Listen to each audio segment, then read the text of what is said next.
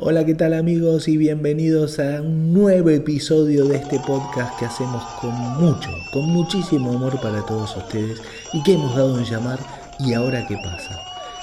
Primero de todo, antes de empezar con el tema de hoy, quiero agradecerle muchísimo a todos por tomarse el tiempo de escuchar el podcast. Eh, siempre me imagino, bueno, por lo menos lo que hago yo, ¿no? Siempre trato de imaginar a las personas o haciendo ejercicio, corriendo, o cocinando, o limpiando la casa, o yendo en el auto, que generalmente se escucha muchísimo el podcast en el auto. Eh, bueno, en diferentes situaciones y escuchándolo, y la verdad es que ese ratito, ese momento que se toman para escucharlo, es para mí el, el, más grande acto de amor que pueden hacer, por mí por lo menos. Y la verdad es que quiero agradecérselos a todos y cada uno, como también quiero agradecer eh, todos los comentarios, todos los mensajes que envían a través de las vías que tenemos con el podcast para comunicarnos que en breve se las voy a volver a reiterar. Eh, pero bueno, quiero agradecerles sinceramente. Eh, yo hago este podcast con mucho amor. No sé si saben, pero ahora tengo otro podcast que nada tiene que ver con la tecnología. Tengo un podcast que se llama Hablemos de Miami, que es eh, otro podcast que me tiene muy em, inmerso en él y se trata sobre algo que a mí que yo quiero mucho que es la ciudad de Miami y bueno, les digo que si tienen ganas, dense una vuelta también y eh, lo pueden escuchar. Pero fuera de esto vamos a decir primero las vías de comunicación que tenemos. Tenemos un grupo de Telegram que nos pueden encontrar como arroba y ahora qué pasa, todo junto. Arroba y ahora qué pasa, todo junto. ¿Sí? Lo escriben todo junto y ahí nos van a encontrar. Después tenemos el mail el mail es y ahora qué pasa 2020 arroba gmail.com. Y ahora qué pasa 2020 arroba gmail.com.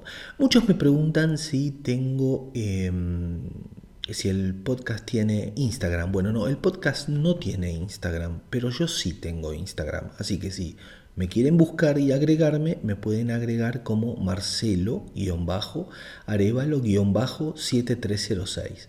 Marcelo-Arevalo-7306.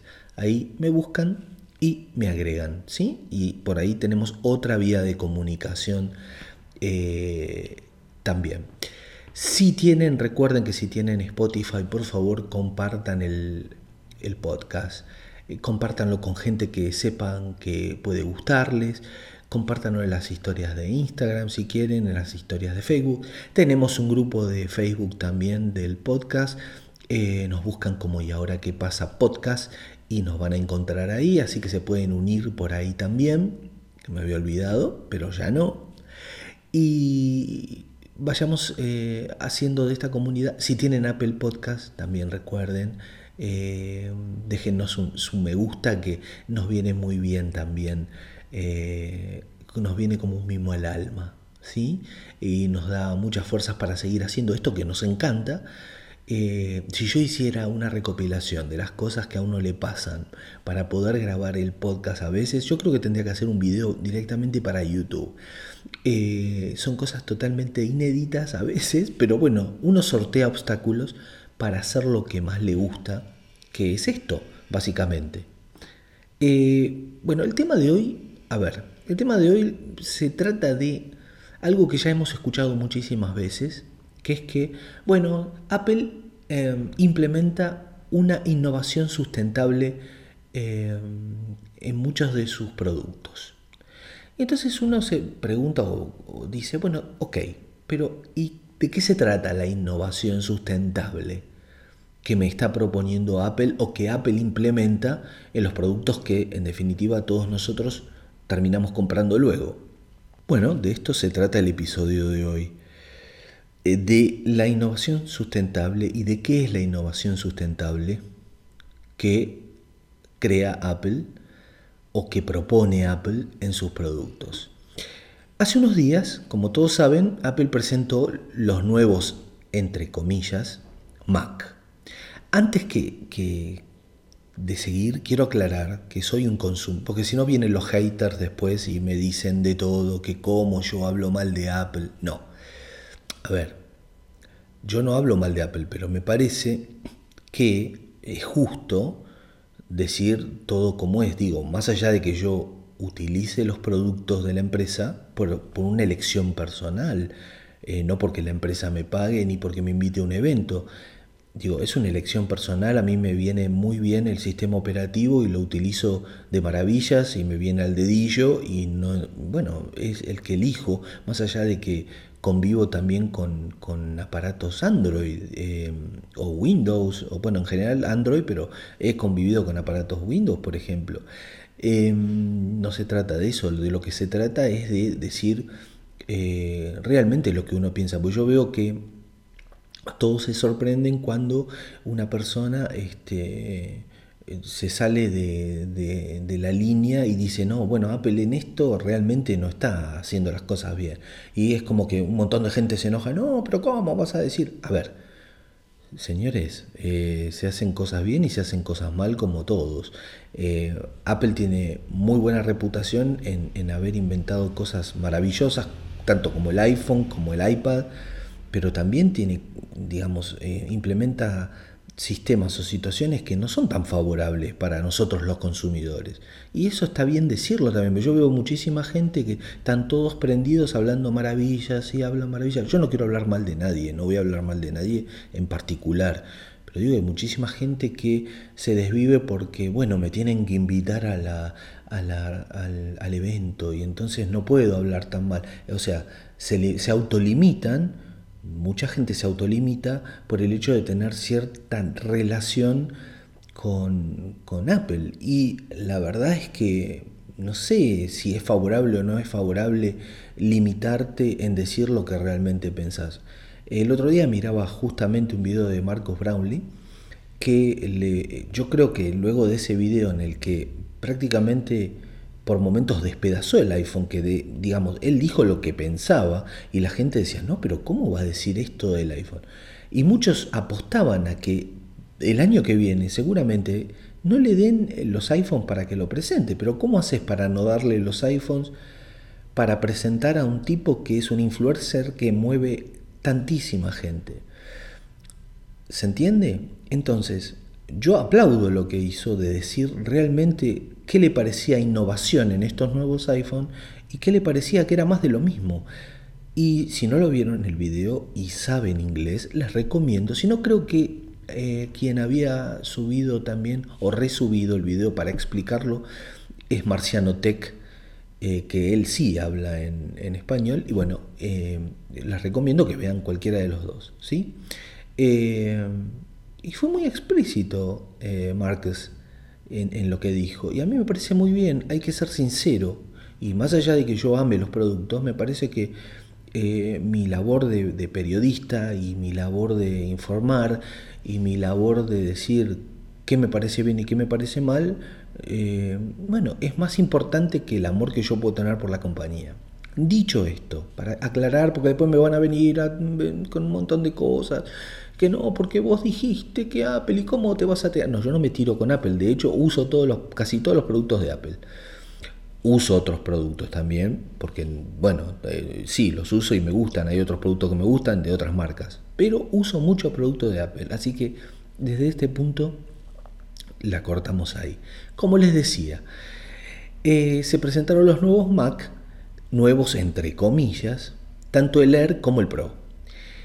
Y digo entre comillas, ya que si bien el mayor logro, que no es poco, parece ser la creación por parte de la compañía del chip M1, que como ustedes saben, o si no saben se los digo, viene a reemplazar al chip Intel que utilizan las Macs actualmente. Claro que para que todo este proceso se complete van a pasar varios años, para que todas las Mac a partir de ahora empiecen a utilizar el chip M1 y para completar el círculo completo y dejar todas las Macs con el chip M1 van a pasar varios años. Así que vamos a tener una convivencia entre Macs con Intel y Macs con M1.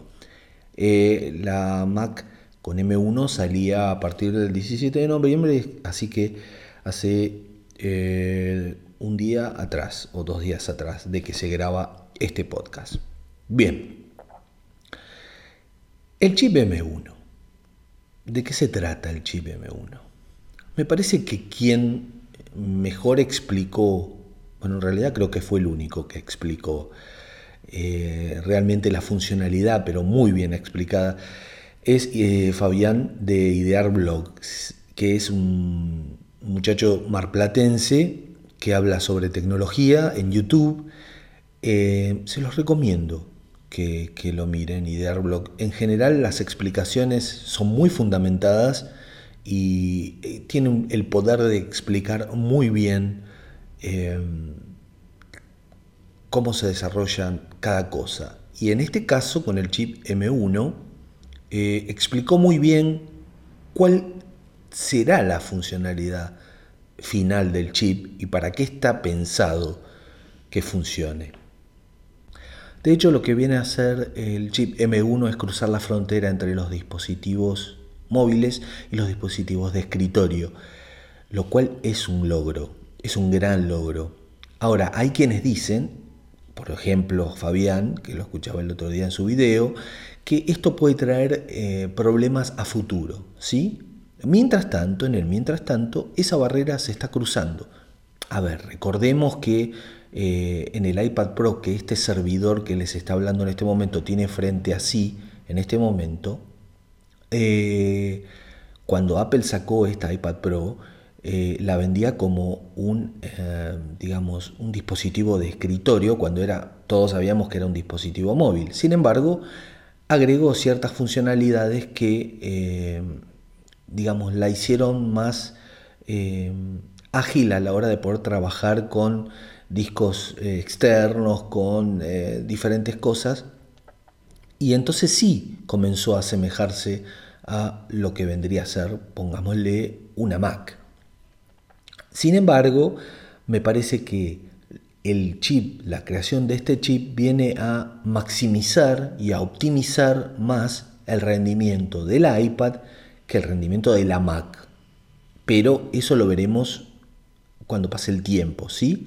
De todas maneras, no es nada malo. Digo, yo soy un heavy user del iPad, pero eh, nada, reconozco que tengo ciertas diferencias, digamos, separo un poco ambas cosas, ¿sí? Pero eso es una cosa mía, quizás no esté bien lo que hago yo.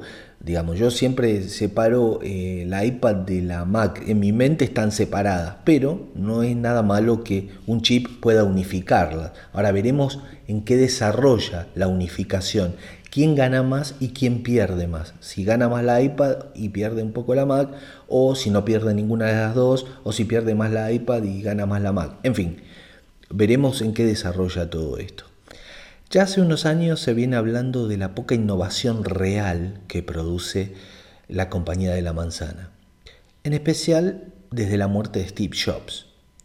Es más, hay quienes sostienen que a partir de la muerte del genio, la compañía se limita a mejorar ciertas cosas de sus productos. A este hecho en particular es a lo que muchos llaman innovación sustentable. ¿Sí? Esto vendría a ser la innovación sustentable que propone Apple. Mejorar ciertas cosas de sus productos para mantenerse en mercado. Y este pensamiento ha recrudecido luego de las últimas dos presentaciones de productos de la compañía, ya que decidieron, por un lado, sacar los cargadores de los iPhone hecho que produjo horas y horas y horas de discusiones en todos los medios existentes. Y por otro lado, la discusión acerca de qué tanta innovación poseen las Mac realmente. Hay quienes abogan que lo único diferenciador entre estas nuevas Mac y las anteriores es justamente el chip M1, pero que por lo demás estamos en presencia de una Mac de por ejemplo un año anterior. Pero discusiones aparte, ¿de qué se trata entonces la sustentabilidad en los productos de Apple? Según Nathan Shedroff, que es uno de los pioneros del diseño de la experiencia, es conferenciante, profesor, escritor, en fin. Él dice que Apple es un muy buen ejemplo de estrategia de desmaterialización, no solo para sus productos en sí, sino también para el entorno de los mismos, es decir, el packaging. accesorios, etc. Esa es la base de su estrategia de sustentabilidad, agrega. Basta como ejemplo decir que entre 2006 y 2010, reduciendo el packaging de la MacBook en un 53%, han podido enviar un 80% más de cajas en cada flete aéreo, ahorrándose así el vuelo de un avión 747. Ya hemos hablado o hemos escuchado hablar miles de veces acerca de la obsolencia planeada que implementaba la compañía, especialmente en los iPhone y en sus baterías. ¿sí? Luego eh, la misma compañía tuvo que dar un, paso atrás eh, con respecto a esto, ya que bueno, al hacerse público comenzó a haber eh, distintas opiniones y algunas no muy favorables, hecho por el cual la compañía reculó y comenzó a, bueno, a proponerle a sus clientes que si querían cambiar su batería o la batería de sus iPhones, eh, podían eh, hacerlo a través de sus Apple Store. Pero la realidad es que durante muchísimos años, hasta darse a conocer esto fehacientemente, bueno, eh, era un hecho la obsolencia planeada de las baterías de los iPhones. Y la cruda realidad es que esto está hecho con un propósito. El propósito es que se vendan productos cada año y mantenerse en el mercado. Así de duro suena y así de duro es, pero hey, es una compañía, está en un mercado, necesita vender. Digo, ¿lo tomás o lo dejás? Esa es la realidad. No tiene por qué dolerle a nadie. Son los mismos ingenieros de la compañía los que al crear un producto tienen en cuenta esto de la sustentabilidad. Son los mismos que crean el hardware, eh, los que pueden, o el software, los que pueden optimizar esto de la sustentabilidad. Esto les asegura, por otra parte, el que el producto se siga manteniendo vivo en el mercado, que siga manteniendo un cierto nivel de calidad y a valores competitivos. No son pocos los que dicen que Apple ha llegado a un punto de disrupción y desintegración en el cual le va a ser difícil salir. Claro, vos a esta altura o cada uno de ustedes se estará preguntando ¿Y qué es la tecnología disruptiva? Bueno, pongamos como ejemplo lo siguiente. Apple con su iPhone logró lo que se denomina innovación de ruptura en nuevos mercados, New Market Disruption, creando un producto fácil de utilizar, orientado a un nicho de consumidores a los que incorporó a un nuevo mercado creando un ecosistema a su alrededor. Luego de la creación de ese iPhone, con sus diferentes modelos, crea lo que se denomina innovación sustentable, es decir, innovaciones o mejoras que han mejorado el producto original. Estas innovaciones de mejora, entre comillas, han sido hasta ahora perfectas para atender a su grupo de clientes, es decir, a los consumidores no satisfechos con otros productos de la competencia y que están dispuestos a pagar un precio más alto por el mejor producto. Hasta el momento los productos de Apple siguen gozando de un alto grado de diferenciación gracias a lo que han provocado en el mercado años atrás. Y esto los mantiene con altos márgenes de ganancia. Recordemos que en esta batalla Apple es al mercado lo que una Ferrari al automovilismo. No hay en el segmento de smartphones y tablets nada comparado con la calidad de los dispositivos iOS. Bueno amigos, Espero que les haya gustado este episodio. Quise que sea informativo, quise explicarles acerca de la innovación sustentable que tanto se habla de Apple. Espero que algo les haya dejado. Les recuerdo que nos pueden encontrar en Telegram en arroba y ahora que pasa escrito todo junto. Em, nos pueden encontrar en el mail y ahora que pasa 2020 gmail.com. Me encuentran a mí en Instagram marcelo-arevalo-7306.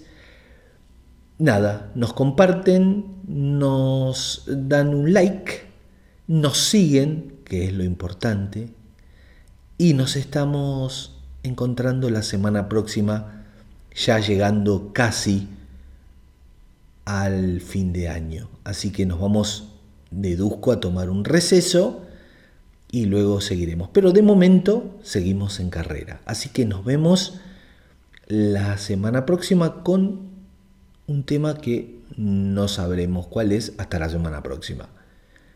Los abrazo. Chau.